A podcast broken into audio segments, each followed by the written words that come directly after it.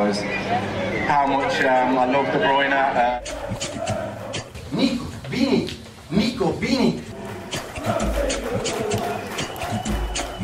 Fala aí, Citizens! Sejam bem-vindos a mais um episódio do podcast do Citão, o podcast mais completo sobre o Manchester City aqui no Brasil. Eu sou Plínio Lopes e junto comigo dessa vez eu tenho Thiago Henrique. Fala, Thiago! Fala, Plínio. Tranquilo? Muito feliz de estar aqui com você hoje. Valeu pelo convite. É isso aí, seja bem-vindo, Thiago, e vamos aos assuntos da semana.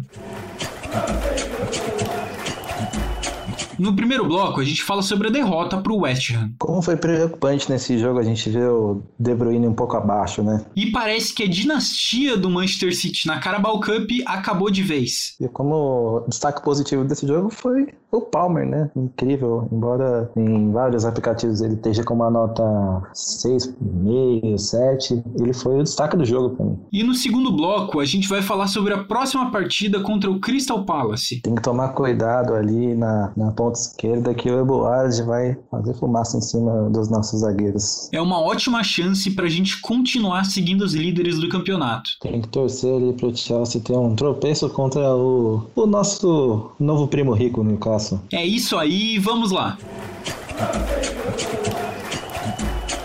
Bom, e finalmente a gente chegou naquela terceira derrota da temporada. A gente perdeu na Premier League pro Tottenham, já perdeu na Champions pro PSG e dessa vez a gente caiu na frente do West Ham. Foi um jogo pegado, foi um jogo difícil. O West Ham não tava com o time 100% titular e a gente também não tava. É, apesar disso, a gente teve um primeiro tempo e uma partida como um todo de uma certa dominância em cima do time deles. Se a gente for olhar para as estatísticas, a gente teve 64% de posse de bola no total, uma boa posse de bola. E se a gente for olhar nos chutes, principalmente, dá para ver que o jogo foi muito diferente. A gente teve 25 chutes no total contra apenas 7 do West Ham. Falando em chutes no alvo agora, foram 7 nossos contra 2 deles. Mas no final das contas, mesmo a gente fazendo o triplo, o quádruplo em chutes no alvo, em chutes no total, não adiantou porque a partida acabou 0 a 0. Por que que isso aconteceu? Bom, eu tenho que inculpar e dessa vez vai sobrar pro Pep Guardiola. Para mim mim, ele errou muito, principalmente na hora das mudanças. Ele tirou um Palmer que estava muito bem, colocou o Gabriel Jesus, que fez uma partida regular, não foi uma partida espetacular, mas não foi uma partida ruim. Ele tirou o Kevin De Bruyne também, mas eu acho que nessa tirada do De Bruyne ele acertou, porque o De Bruyne realmente não estava bem no jogo, e é até estranho a gente continuar falando isso, porque já faz alguns episódios de podcast que a gente fala que o De Bruyne não vem bem. Então acho que é uma coisa pra gente ficar de olho, por que, que ele tá errando tanto passe, por que, que ele não tá conseguindo correr, será que a forma física dele ainda não voltou. É um alerta vermelho, assim, que tá piscando pra gente que torce aqui pro Manchester City. Ele tirou uma res também, e o Mahrez estava muito bem no jogo, talvez fosse o nosso principal jogador ali na hora da criação. Colocou o Foden, tudo bem, o Foden é muito bom, mas eu acho que ele podia ter mexido melhor o time, podia ter feito outras substituições, tirado outros jogadores para acertar o time. Eu acho que depois dessas mudanças, o time ficou um pouco perdido ali na frente. Apesar de ter tentado chegar ao gol, tava perdido, não sabia quem ia finalizar, quem ia fazer o quê, e principalmente, ele deixou o Sterling em campo quando o Sterling não estava jogando bem. Eu não entendo por que continuar com um jogador quando ele não tá bem, tentando queimar ele, parece que tá forçando ele, tem que dar minuto para ele por quê? Porque vai vender ele, isso que eu não tô entendendo mais, qual que é o objetivo do Guardiola. Porque coloca o Sterling no jogo e ele não joga bem, mas você prefere tirar os companheiros que estão jogando bem para continuar com o Sterling, para ele poder dominar o jogo. Para mim isso não fez o menor sentido. De qualquer jeito, foi uma partida não tão boa boa do Manchester City, apesar dos chutes no alvo, apesar dos chutes que a gente deu no gol. Foi um time um pouco estranho, claro, com todas essas mudanças, com outros jogadores, mas no final das contas a gente estava com jogadores experientes. A gente tinha Fernandinho, a gente tinha Gundogan, De Bruyne, Walker, aí jogou com Stones, Ake. Eu não entendo como que a gente não conseguiu pressionar mais o West Ham em busca desse resultado. Eu queria também fazer um destaque em outra substituição que eu não gostei muito do Guardiola, que foi a entrada do Cancelo no lugar do Walker. O Guardiola disse que eles combinaram antes do jogo que seria assim, mas a entrada do Cancelo não fez bem pro time e o Cancelo não entrou bem nessa partida. Ele errou vários passes, não conseguiu dominar, não conseguiu marcar bem. De fato, a marcação do Cancelo é muito deficitária perto da marcação do Walker, então eu acho que isso contribuiu para que a gente não conseguisse ter tantas chances e a gente não conseguisse jogar bem. E no final das contas, teve que ir pra loteria, teve que ir pro pênalti. Bom, eu vou pegar alguns ganchos que você acabou levantando aí. E o principal deles, para mim, é a má forma do Kevin De Bruyne. Ele vai chegando, claro, é, numa idade que normalmente vários jogadores começam a declinar, né? Querendo ou não, ele já fez seus 30 anos. Eu até brinco com alguns amigos que me falam sobre a forma dele, ele é quase um pai de família. É, ele tem os três filhos ali, teve vários anos no auge, mas é, me entristece dele estar tá vivendo essa fase tão ruim. E eu conversando até com alguns profissionais de educação física e mostrando algumas fotos dele de quatro meses atrás e mostrando fotos atuais, é, a gente percebe que ele teve uma mudança é, no shape mesmo. Alguns profissionais me falam que você pode estar acima do seu peso e você você pode estar fit. É como você atingir, sei lá, é, 80 quilos e estar no auge dos seus 80 quilos, sendo que o, o seu peso habitual seria 75 para você atingir é, velocidade, você atingir força. E o que me parece, vendo todas essas fotos, é que ele está sim acima do peso. Se você olhar as fotos, ele está mais quadrado, é muito estranho. Ele tem um, um drible muito tradicional, que é a passada de bola de um pé para o outro, que não está sendo tão efetiva mais por conta da velocidade que ele perdeu com esse ganho de peso. É, então, eu, eu, eu, acredito muito que a, essa nova forma física dele vai interferir bastante na temporada se ele não fizer um, uma, uma nova, um novo condicionamento físico nesses próximos meses. E incrível, né? É o segundo jogo do Palmer que eu vejo com bastante atenção. Meu, é incrível como ele tomou a frente do, do Dilep com, com sobras para mim. É, nós temos colocado bastante fé que o Dilep é o futuro centroavante do City, mas o Palmer ele tem se tornado é, uma estrela jovem, assim como foi o Foden, assim como foi o Brahim quando ele estava no elenco, com, com sobras. É incrível como ele tomou a iniciativa é, no jogo contra o West Ham. É, ele até tomou uma bola do Marrins que nos auges da fomice que ele tem atualmente, ele tomou a bola e chutou com bastante perigo. É, se a gente relembrar o jogo passado na Champions, ele tem um chute colocado muito interessante que se repete tanto quando ele joga no profissional, quando ele joga pela base. Então, é, eu, eu fiquei contente por ele ter sido titular no jogo. Eu fico contente por ele ter sido destaque do City nas redes sociais, que é, mostra que a, a, fase dele está sendo bastante interessante, está sendo apreciada pelo clube. E concordo, é, ele não deveria ter saído do jogo de forma alguma. Tem outras alternativas por mais que é, neste jogo específico eu acreditei muito no Sterling, eu vi o Sterling um pouco melhor, o Sterling soltou mais a bola do que nos, nos jogos anteriores, mas se fosse para realmente tirar alguém do jogo, e querendo ou não, temos opções muito incríveis no banco, temos Grealish, temos Gabriel Jesus, é, não tivemos Bernard, infelizmente, que era uma peça que eu acredito poderia ter mudado o jogo, Palmer deveria ter ficado, e, meu, não tem problema, ontem eu soltei no Twitter, De Bruyne não se tira, mas quando eu vi nesse.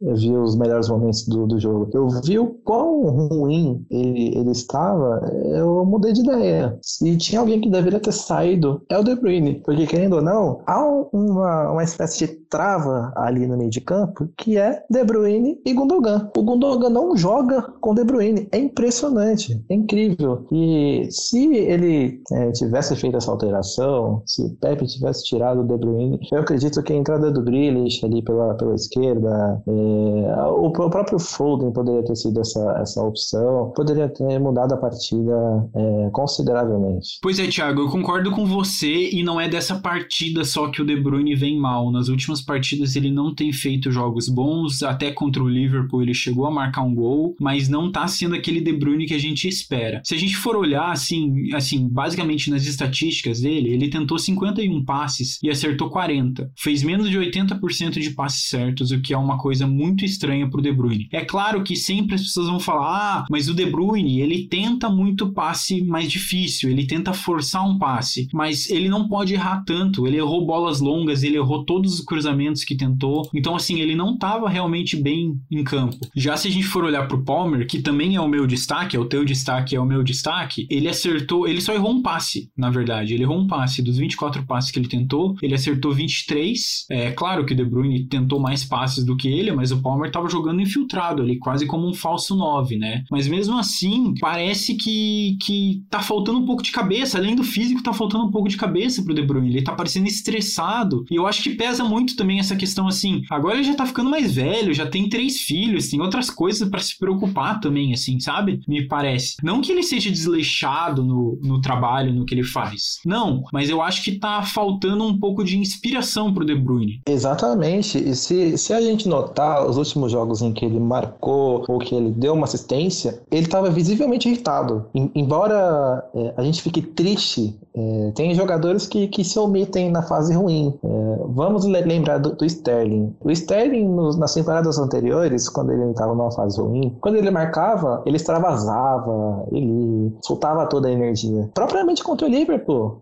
propriamente contra o, o Wincombe no jogo, jogo passado, o De Bruyne está visivelmente irritado. Ele sabe que ele está ruim, ele sabe que ele está numa forma boa. É por isso que a gente pega tanto no pé, por isso que a gente fala tanto, porque, querendo ou não, temos mais quatro temporadas de, de Kevin De Bruyne conosco e queremos aproveitar esses 10 anos dele com, com gosto, né? Pois é, enquanto o De Bruyne todo mundo tenta defender qualquer coisa que acontece, eu vi aqui a torcida brasileira, muita gente metendo hate no Gabriel Jesus, e basicamente o hate do Gabriel Jesus era porque ele foi colocado no lugar do Palmer, que é uma coisa que eu me assustei, porque qual que é a culpa do Gabriel Jesus que ele entrou em campo para jogar? Ele não fez uma partida ruim, não. Ele jogou bem, jogou, assim, não jogou espetacular, não fez gol, não deu assistência, mas ele não foi mal e ele teve só 14 minutos em campo. Apesar disso, quando a gente partiu para os pênaltis, né, Gabriel Jesus fez uma cobrança espetacular. A gente sabe que ele já tinha perdido alguns pênaltis pelo Manchester City. Então eu acho que ele com calma, batendo o pênalti bem ali, foi uma coisa ótima. E eu não entendo esse hate para cima do Gabriel Jesus e entendo muito menos esse hate que está sendo jogado para cima do Phil Foden. Cara, o Phil Foden vem de partidas geniais pelo City. Ele vem de ótimas partidas, ele é um dos melhores jogadores. Eu bato no peito para dizer que ele é o melhor jogador do Manchester City. Ainda falta um tempo para ele se desenvolver, isso é verdade, mas ele é muito bom. E ele perdeu um pênalti, tudo bem, acontece. Era eliminatória de uma Copa que a gente é tetracampeão. Ele perdeu, putz, que pena. Não vamos deixar que isso abale o jogador e não vamos ficar com torcida de intriga. A gente não é torcida do Flamengo que fica pegando no pé do jogador qualquer coisa que acontece, sabe? A gente tem que dar suporte pro Foden, que é torcedor do City, que gosta do City. Deve ter ficado muito bolado que ele perdeu o pênalti, mas cara, tudo bem, perdeu cabeça para frente. A gente foi eliminado da Carabao, tem outras competições agora. Vamos pro jogo contra o Crystal Palace, vamos pra Champions e vamos jogar bem, porque as outras competições importam mais do que a Carabao, né? Exatamente. Se a gente é, se apegar um pouco a carreira do, do Pepe, é, a gente lembra de algumas vezes que após o jogo ele ia até o jogador de até uma forma explosiva, é, tentar corrigi-lo, mas felizmente é uma coisa que a gente vem vendo menos nos últimos anos e eu acredito que tenha rolado sim uma conversa pacificadora. Bom, querendo ou não, enfrentamos um adversário muito duro. É, o West tá com um, uma defesa muito interessante. O Arreola tá sendo um, uma ótima surpresa de um time que já tem é, bons goleiros. Então, foi frustrante é, ver esse jogo e ter aqueles cruzamentos para a área e você vendo todos os zagueiros indo bem, você vendo o, o, lateral fazendo as coberturas perfeitas. Esse jogo me lembrou a partida contra o Tottenham, quando o Tangangá fez a partida da vida dele contra o City. Então, é incrível que é, quando a defesa adversária vai muito bem, alguns jogadores são destaques e nossos chutes parece que são quase inúteis. Acho que foi uma partida justa do Stephen, né? Cara, é, é, vamos dar uma levantada de bola nele, porque é, é, incrível. É até um aspecto pessoal que eu vou falar aqui. Eu acho ele passa mais segurança que o Ederson. Eu vejo muita segurança nas saídas de bola. Na saída de bola, não, vai. Nas saídas em escanteio, nas defesas simples, nas defesas em chute à distância. O 1x1 dele, né? O, o 1 contra 1 do Stephen é bem bom, né? A gente viu isso no último jogo, a gente viu nesse também, ele consegue ir bem. É, eu acho que o Ederson é um ótimo goleiro também, mas eu acho bom que a gente tem um segundo goleiro bom e que a gente esteja meio que desenvolvendo, né? Porque o Stephen chegou novo aqui, sem um grande nome, e pegou o posto de segundo goleiro agora, e eu acho muito difícil que a gente contrate um outro goleiro agora no prazo de cinco anos, pelo menos. Eu acho muito difícil que isso aconteça. Então eu acho que ele tá começando a se firmar nessa posição de segundo goleiro, e quem sabe mais pra frente não vai ganhando mais jogos por cima do Ederson, né? É, a gente não pode esquecer que os dois têm quase a mesma idade. O Stephen tem 26, o Ederson tem 27, e dá pra ressaltar, dá pra reforçar justamente o que você falou agora. Temos goleiros ali, é, se tudo der certo, para os próximos nove anos. Né? O Stephen não parece ser alguém que tá incomodado com a reserva. Cara, a gente não pode esquecer que o Ederson foi luva de ouro das últimas duas temporadas. É. O Ederson tem uma arma que é, o lançamento, que sinceramente é, só o Alisson tem esse diferencial e alguns jogos do Liverpool. Então, é, o Stephen sabe muito bem quem está de titular. E por isso mesmo teremos bons anos. E não surge uma proposta é, de algum time da Premier League ou de outra liga, um time forte tentando retirá-lo aqui da cinzenta Manchester, né? Thiago, e eu sei que além do Stephen, que é um do destaque, que já vem aparecendo bem nos últimos jogos e fez uma partida segura, apesar de não ter conseguido segurar nenhum pênalti, né? Deu pra ver que ele ficou triste. Até o Zinchenko, depois do jogo, postou uma foto com o Stephen falando: vamos em frente, não pode ficar triste, não defendeu nenhum pênalti, mas não tem problema. Apesar do Stephen até ter chego em alguns, ter escolhido o lado certo, mas ele acabou não conseguindo fazer uma defesa, o que é ruim pro goleiro quando o outro time consegue fazer os cinco gols. Mas eu sei que além desse destaque pro Stephen, pela partida segura e pela melhora dele, você queria destacar outro jogador, né? Sim, eu preciso falar sobre o Grealish. Eu tenho visto muito hate, é, até de alguns torcedores, é, em alguns grupos que eu participo. Muita gente não, não tem gostado de como o Grealish tem atuado. É, e eu boto isso muito na culpa de que muita gente não acompanhou os jogos do Aston Villa. É, querendo ou não, ele tá num time que, que ele precisa encontrar a posição dele. E vamos lá, né? É, o Pepe tem apostado nele ali pela ponta esquerda, onde por muito tempo jogou o Sané, né? Saudades, né? Saudades só arrancadas. Oh, começou o vivo Sané, gente. Onde na temporada passada também jogou o Foden por ali. E pela lesão do Foden na Euro, ele teve a chance de começar ali e todos nós torcemos para que ele tivesse um bom desempenho logo na chegada. E alguns jogos ele teve, mas é, eu vejo que temos uma memória tão forte do contra-ataque rápido que essa, essa mudança de, de estilo de jogo, de, de ter um Foden partindo para cima, de ter um, um Sané, querendo ou não, que quase entrava com a bola dentro do gol, para um cara que segura muito bem a bola e que tem uma condução tão, tão bonita de se ver, uma condução tão, tão, tão marcante, que os zagueiros, os volantes adversários quase sempre o derrubam, é, é algo que incomoda. Temos que nos acostumar com isso, porque dificilmente eu acho que o, o Pepe vai deslocar o Grealish pro, pro meio, porque temos um Bernardo Silva fazendo uma temporada impressionante. Temos o, o, nosso segundo capitão, o Gundogan, que querendo ou não, é, é cadeira cativa ali no meio. Então, cada vez mais eu vejo que o, o Grealish tende a se soltar. Ele, ele vai conseguir ter outras jogadas de, de destaque ali quando nosso nosso meio, tanto com o De Bruyne de titular, tanto com o Bernardo de titular, quanto com o Gundogan de titular, ele conseguirá é, se destacar mais, ou mesmo quando as coisas voltarem ao normal, é, quando o Ferran Torres voltar, que é, a gente está sentindo uma falta dele, é, embora o Foden tenha feito bons jogos, eu tô torcendo bastante para que as pessoas enxerguem essa, essa nova arma é, na condução e no passe certeiro que o Grealish tem. Não é à toa que ele era capitão, que ele era destaque no Aston Villa por tantos e tantos anos, né? Pois é, Thiago, eu concordo com você. Eu acho que é questão de tempo pro Grealish encontrar o futebol dele aqui no Manchester City. Eu falei mal do Pep Guardiola, falei que ele mudou mal, falei que ele escalou mal. Porém, eu gostei de uma coisa. Quando ele colocou o Grealish, ele colocou ele no meio campo e era uma coisa que eu queria ver. Eu quero ver o Grealish flutuando agora, porque eu quero entender onde que ele pode jogar. Eu quero ver ele jogando de um lado, do outro, no meio. A gente tem que testar até ele falar: "Me encontrei, é aqui que eu quero jogar. Eu prefiro jogar nessa posição, fazer a construção de jogada ou não. Eu prefiro jogar na ponta, prefiro cortar, ir pro drible, ir pro mano a mano. Então acho que a gente tem que dar tempo pro Grealish. Não adianta ficar batendo, a gente tem que apoiar, porque a gente sabe que a maioria dos jogadores quando chegam aqui no time do Manchester City demoram um certo tempo para se acostumar com o jogo, é diferente, com tudo. O time é totalmente diferente dos outros. Então eu dou um voto de confiança pro Grealish e acho que ele ainda vai entregar muito resultado pra gente. Olha só, eu tô com os números do, do Grealish aqui. Na temporada ele jogou 12 jogos, ele só não jogou um único jogo de titular. É incrível. Eu também quero ver esse, esse,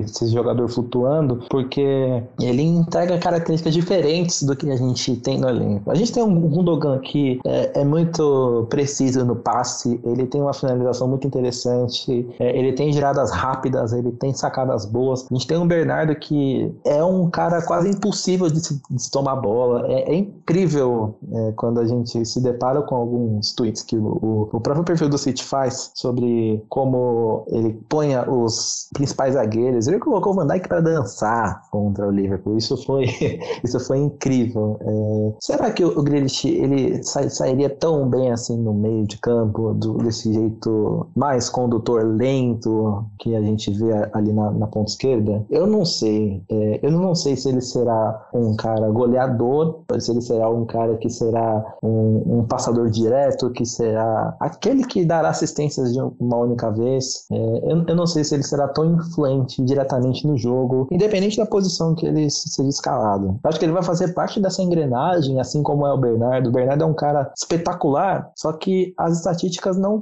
não colaboram para que ele seja eleito o melhor da temporada, porque ele não é um cara que marca gols, não é um cara que marca assistências. Ele é um cara que chega até a cabeça de área, toca pro De Bruyne, toca pro Gundogan, toca pro Gabriel Jesus, toca pro Marres e uma segunda jogada se desenrola ali, fazendo com que ele quase que desapareça. Eu creio que o Grealish será a mesma forma, independente da posição em que ele seja escalado, seja como meia, seja como ponta esquerda, enfim, será nos próximos capítulos, né, Plínio? Bom, e falando em próximos capítulos, eu acho que a gente já pode pular pro próximo jogo, porque não tem por que ficar chorando muito pelo leite derramado, ficar chorando muito pela essa derrota, na verdade empate, né, mas derrota nos pênaltis pro West Ham. Vamos deixar a Carabao Cup de lado e vamos partir pro próximo bloco, onde a gente vai falar da partida contra o Crystal Palace. Fica aí com a gente. Saeed Ben comes to the fore, knowing that he has the opportunity to knock City out of the Carabao Cup for the first time in five years. West Ham United supporters holding their breath, hoping, praying. City fans round the world. It's all on Zach Steffen here.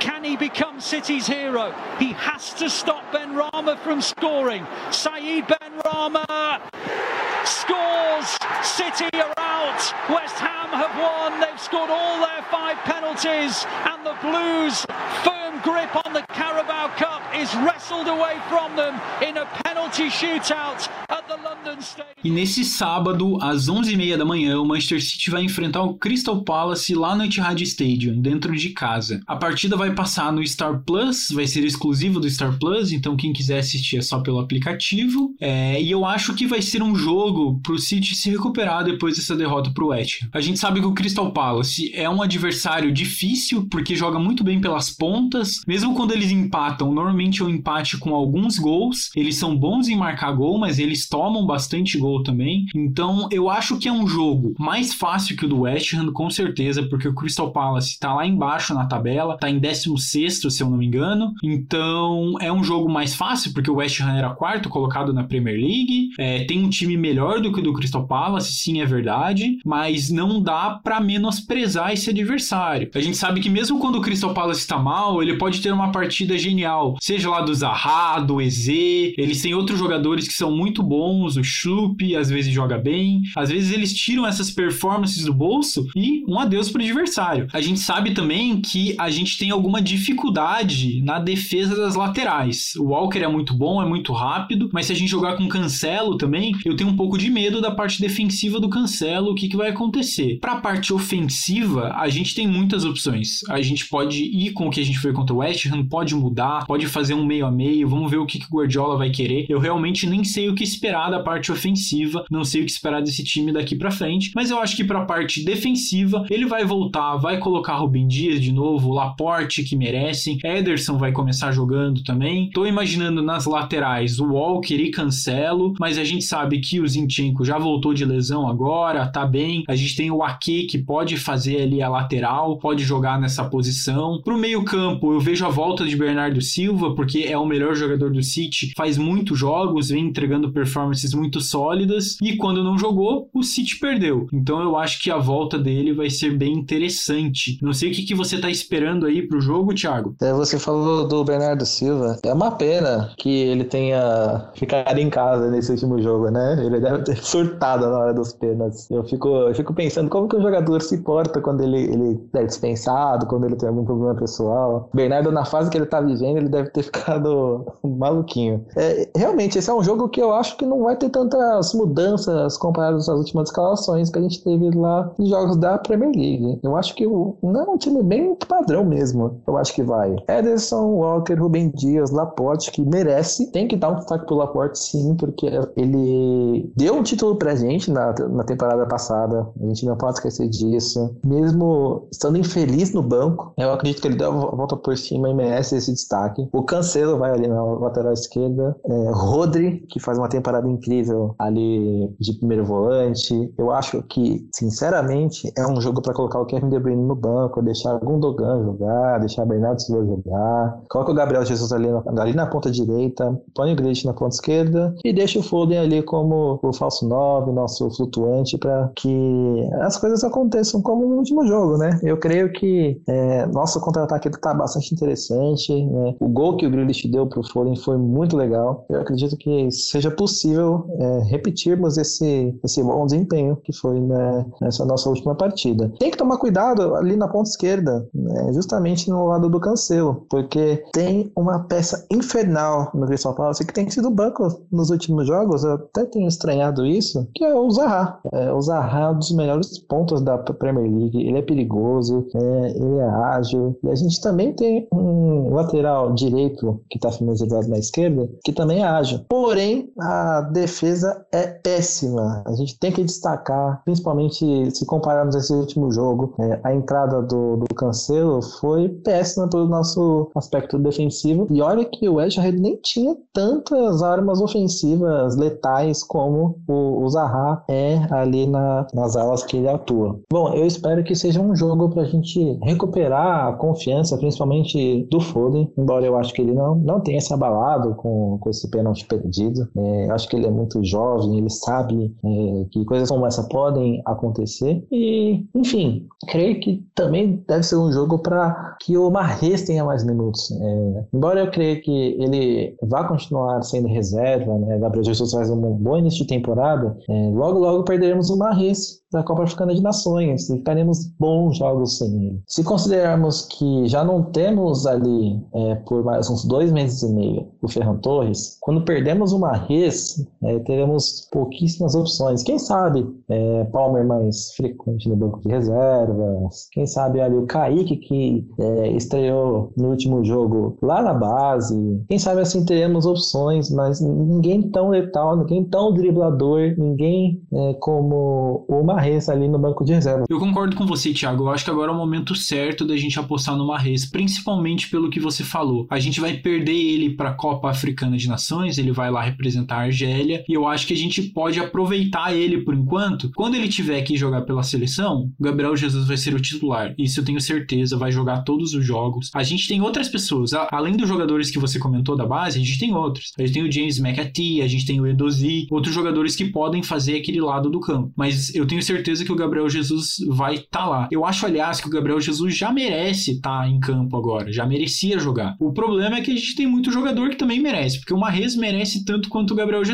Então eu acho que a gente pode ir um pouquinho menos com o coração e um pouquinho mais com a razão agora e pensar, bom, vamos usar e abusar do Marrez agora e depois a gente tem o Gabriel Jesus para cobrir esse buraco quando o Marrez sair e a gente consegue fazer com que os dois jogadores joguem e que a gente não fique com essa briga por posição, porque assim, a briga por posição até é boa, mas chega um momento que os dois jogadores estão bem, e daí vai o quê? Vai pela preferência do técnico, e um jogador vai se sentir mais triste, mais abalado do que o outro. Então acho que, como o Marrez vai sair, a gente pode apostar nele. Eu gostaria muito de ver, eu gostaria de ter visto ele jogar mais tempo no último jogo. Não gostei da substituição dele, porque ele vem fazendo boas partidas. Ele tem, além das qualidades que você falou, ele tem um domínio espetacular. Eu acho que às vezes só falta um pouquinho mais de decisão e um pouquinho mais de senso coletivo pro Marrez também, assim, sabe? Mas ele é um jogador muito bom e eu acho que a gente tem que apostar nele gostaria de ver ele jogando também. É, o Mahrez me lembra um pouco Salah. Eles são bastante decisivos, mas algumas tomadas de decisão são péssimas. É, até destacamos é, na no, no bloco anterior que o Palmer tomou uma bola no Marres para finalizar, que era uma bola que a gente sabe que ele daria um segundo, terceiro drible e provavelmente a, a zaga cortaria, não levaria tanto perigo assim. Mesmo com esse é, senso coletivo baixo é, do nosso Argelino, eu gosto bastante do Marres, né? Nas temporadas passadas eu gostava menos, porque eu, ele era muito mais fominha do que ele era, do que ele é hoje. Só que parece que aquelas coisas foram entrando na cabeça dele.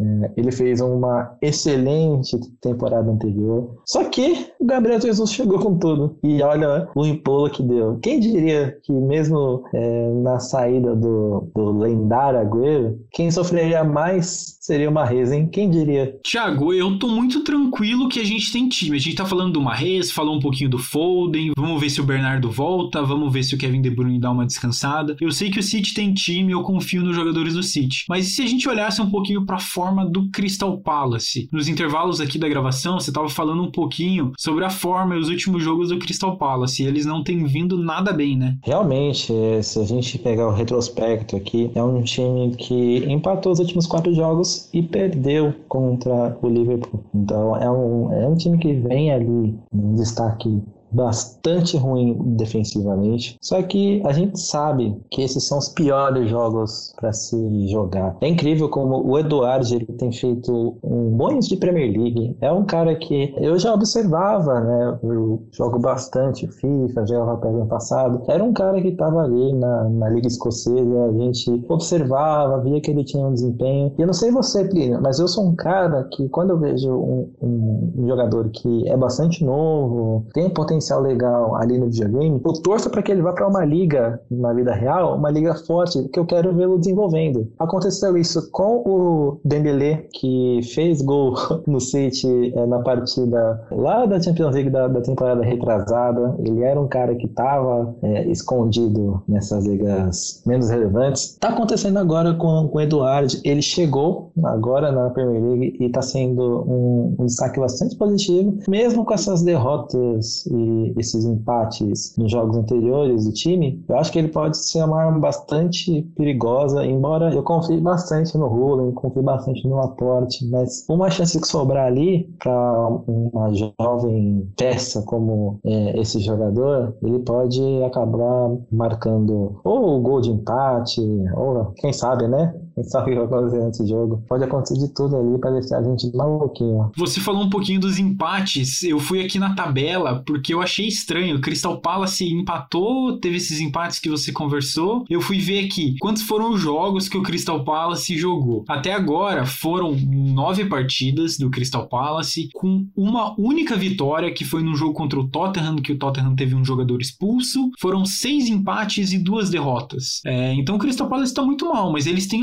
alguns destaques. É isso que você falou. O Eduard é muito bom, ele pode bagunçar, mas não só ele, tem vários jogadores. Se a gente for pegar assim todo o plantel do Crystal Palace, eles têm lá o Zaha, o Eduard, tem o Eze que joga bem, eles têm Benteke ainda que tá no time, tem o Jordan Ayew que joga bem também, e tem outros jogadores que jogam ali pelos lados, tem o Schlupp que joga pelo lado, meio pela meia ali, que também é um bom jogador. Então assim, se um jogador deles estiver inspirado, a gente precisa que a nossa defesa esteja inspirada também, né? Exato, eu tô olhando a lista de artilheiros aqui, com três gols, o Eduard é o primeiro da lista, seguido do Will Zaha, do Benteke, do Gallagher, do Sloop, que é um, um, cara muito rápido. Eu adoro acompanhar esse, esse, esse jogador. Eu acompanhava nas temporadas anteriores. E o Olise, que tá jogando ali na, na ponta direita, às vezes titular, ele reveza ali com o Zaha vez ou outra. E tem o Aie, né? O Aie dos irmãos Aie é o que tá na Premier League hoje. Ele tá fazendo um, boas temporadas pelo Palace e é um cara que tem dado bastante assistência, né? Ele tem mudado o estilo de jogo dos últimos anos dele. É, pode ser um cara perigoso ali pra, pra gente domar no meio de campo, né? Você falou sobre o meio campo, eu acho que esse jogo tem tudo para ser definido no meio campo, né? Se a gente conseguir controlar bem a bola, como o City normalmente faz, ficar com essa posse de bola, conseguir jogar, quando perder a bola, recuperar ela rápido, tem uma chance muito grande da gente ganhar essa partida. Mas se a gente botar a bola bola apenas na velocidade, eles têm jogadores que são muito mais rápidos do que a gente. A gente tem o Walker na defesa que é rápido. Laporte não corre tanto, o Rubem Dias não corre tanto, Cancelo não é tão rápido igual esses jogadores que são do Crystal Palace, que são muito velozes. Então, assim, tô pensando, a gente tem que dominar esse meio-campo. Se a gente não dominar o meio-campo, a gente vai ter problemas com a velocidade desses jogadores, porque além da velocidade, quando eles chegam na cara do gol, eles têm uma finalização muito boa, né? Não é só correr, é correr e saber jogar bola. Então, espero que esse meio-campo, se a gente tiver Bernardo Silva, a gente sabe que a gente vai dominar bastante. Bernardo Silva, Gundogan, é, não sei que, o que, que o Pepe Guardiola vai aprontar, se vai colocar mais um garoto aí, vai pensar, vai colocar um volante, vai ser o Rodri, Fernandinho. Fernandinho começou mal nessa temporada, mas a gente sabe que ele tem espaço para crescer. O Rodri estava bem. Pensando em um meio-campo ali com Rodri, Bernardo, Gundogan, talvez possa funcionar. Quando a gente estava sem o Kevin De Bruyne na temporada passada, a gente jogou mais ou menos com isso e deu certo. A gente ganhou vários jogos sem o Kevin De Bruyne. Então a gente não tem essa De Bruyne dependência assim. Dá para jogar com outros jogadores e fazer essa criação e começar a mudar um pouquinho do que acontece ali no meio-campo do City. Realmente, eu acho que é um jogo que, sim, deveria começar no banco de reservas. Eu acho que é um, um momento que nosso belga tem que botar a cabeça no lugar. Né? A gente sabe que ele é um dos jogadores mais inteligentes no momento, tanto profissionalmente quanto pessoalmente. Eu tenho certeza que ele, que ele sabe. Eu até vou reforçar, eu já falei isso nesse podcast, mas é incrível que ele, ele visivelmente sabe que não tá bem. Então, eu espero que nas próximas temporadas, quem sabe em janeiro, ele retome a boa forma, ele consiga completar os dribles comuns que ele fazia e não consegue fazer mais. Quando eu digo não conseguir fazer, os zagueiros tomam dribles que ele fazia e dava certo. É, é tempo de resiliência para o nosso belga. Não dá realmente para postar na velocidade contra o Palace e também tem que temos que tomar muita atenção ali com o centro do ataque, porque embora tenhamos nosso jovem capitão Rubem Dias, temos Benteke também. Rubem Dias é um cara forte, Rubem Dias é um cara que está em ascensão, mas o Benteke é um atacante experiente que sabe usar muito bem o corpo e também é muito forte. Então, se não houver uma boa colaboração defensiva, tanto dos volantes quanto dos nossos laterais ali, há muito perigo para o Ederson tentar afastar, tanto com os golpes de vistas quanto com as pontes absurdas do nosso brasileiro, né? Bom, Thiago, introduzindo uma coisa nova aqui no podcast, eu quero saber qual é teu palpite. Vamos ver se a gente consegue acertar o palpite pro placar, quanto que vai acabar o jogo e quem que vai fazer os gols. Eu vou começar então, para não te deixar nervoso, eu vou apostar num 3 a 1 pro Manchester City, é, porque eu acho que a gente não vai conseguir vencer a velocidade ou contra-ataque deles todas as vezes. O gol deles vai sair do Eduard, é, mas os nossos três gols vai ser um de Bernardo Silva, um de Gundogan e um de Gabriel Jesus. É nisso que eu tô apostando pra partida aqui. E você? Bom, Plínio, você é mais conservador. Eu acho que vai ser um sufoco. Acho que será um 2 a 1 ali é, com o City abrindo o placar, se acomodando no jogo. Provavelmente ele abrirá o placar com o Gundogan, que eu creio que será titular, com o De Bruyne no banco. E quando o De Bruyne está no banco e o Gundogan é titular, o que acontece? Partida incrível do nosso alemão, né? O Eduardo fará o gol de empate ali, numa das nossas acomodações. Eu creio que será um jogo para Gabriel Jesus desempatar. Então, eu creio que será esse 2x1 sofrido que será aliviado lá para os 75, 80 minutos. É, eu falei 3 a 1 mas eu não tô achando que não vai ser sofrido, não. Tô apostando em dois golzinhos ali no final, mas eu acho que tem tudo pro time fazer um bom jogo. Saindo dessa vitória contra o West Ham, eles querem mostrar serviço também e sabem que a gente não pode deixar Liverpool, Chelsea com muitos pontos na nossa frente. Então eu acho que vai ser uma partida boa e que vai estar tá todo mundo focado. É um jogo que precisamos é, estar bem mentalmente, porque o próximo jogo da Premier League é contra o nosso rival da cidade. Então temos que estar muito bem em campo, temos que recuperar os jogadores, recuperar é, o bom futebol, para que no próximo, próximo confronto, lá no dia 6, sejamos à frente do nosso rival em crise, né? E quem sabe a gente também consiga dar mais um chocolate neles, né? O Liverpool deu esse chocolate, esse 5 a 0 A gente sabe que a gente já fez jogo de 6 a 1 um eterno 6 a 1 contra o Manchester United. E mais uma partida boa com vários gols para cima do nosso rival não seria nada mal, né, para essa temporada. Vou te falar que não tô tão otimista assim, não, viu? Eu sou bastante pessimista em jogos contra o, o United. Então, é, eu tô mais cauteloso. Não vou arriscar nenhum placar, mas. Mas esse é o meu pensamento, é o que eu eu quero que aconteça. No final das contas, pode o United tá perdendo para todo mundo, chega contra o City, eles viram o Real Madrid de 2015 e ganham tudo da gente, né? Incrível. Realmente, eu, eu até brinco com os amigos aqui. É o jogo para ter três gols do Cristiano Ronaldo, gol contra do Rubem Dias, partida pífia do De Bruyne, mas eu não creio que será isso não. O Pepe sabe é, aproveitar bons momentos, principalmente momentos ruins dos rivais, para que a gente consiga alavancar ali uma, uma boa vitória. Vamos torcer, né, Plínio? Vamos torcer e vai ser nessa torcida que a gente vai encerrando esse segundo bloco e o último do programa. Perhaps we'll have a shot here as a O podcast do Citão é uma produção da Icarus Produtora e do Manchester City da Depressão. A direção geral e a produção são feitas por Plínio Lopes. O apoio de produção, a edição, finalização e mixagem são feitas por João Rain. A divulgação é feita por Matheus Eleutério. Dessa vez eu me despeço de você, Thiago. Valeu pela participação, muito obrigado por participar, dá a tua opinião aí. Espero que o City ganhe o próximo jogo e que a gente te veja em próximos episódios. Valeu mesmo. Valeu, Plínio. Eu tô sempre acompanhando, eu tô lá com os garotos do City Stuff. É, a gente está sempre de olho no que acontece no City, então simbora. Foi um prazer participar e até a próxima. E galera, aproveito para fazer uma propaganda do Thiago. Vocês podem seguir ele no Twitter, lá é o Thiago Henrique. A partir de lá vocês pegam o Instagram dele. Ele foi o designer que fez a nossa identidade visual aqui do podcast. Então a logo é culpa dele, os posts dos jogos é culpa dele também. Uma coisa que ficou muito bonita, deu uma identidade visual bem legal aqui pro podcast. Agradeço muito muito a ele e quem precisar de algum trabalho de design, principalmente coisas ligadas a futebol, mas não só isso, pode procurar o cara que ele é firmeza. Ô, Pleno, muito obrigado, cara. Tem que ter um cuidado especial, tem que tratar toda a identidade criada como se fosse a sua para que é, ela fique a mais bonita e única possível, né? Valeu. É isso aí, valeu galera, obrigado pela audiência e vamos lá, Camão City.